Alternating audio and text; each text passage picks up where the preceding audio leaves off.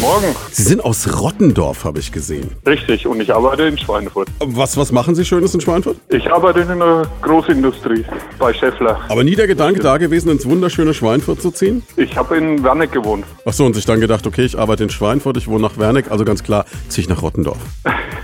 Nee, äh, Freundin. Frauen, da müssen, müssen wir gar nicht weiter drüber reden. Ja, das Genau. heißt aber, da kommen ein paar Kilometer zusammen so auf den Tag, oder? Ja, äh, 90 Kilometer am Tag allein durch die Arbeit. Alles kein Problem. Na, dann gucken wir doch mal, ob wir ein bisschen Sprit zusammenbekommen. Sie wissen, wie es funktioniert? Ja, weiß ich. Ich erkläre es trotzdem nochmal für alle, die uns zuhören, die es vielleicht nicht wissen. Also, wir haben eine Zapfsäule im Studio stehen, die wirft immer wahllos Literzahlen raus. Es geht in der Regel nach oben. Man kann entweder immer Stopp oder Weiter sagen. Ja, und man darf es natürlich nicht übertreiben, sonst verzockt man sich, aber soweit, so gut. Na, dann legen wir doch mal los. Also, hier geht's los. 20 Meter, Weiter, 40 Meter, weiter, 55 Meter, weiter. Okay, 70 Meter, Hier nehme ich.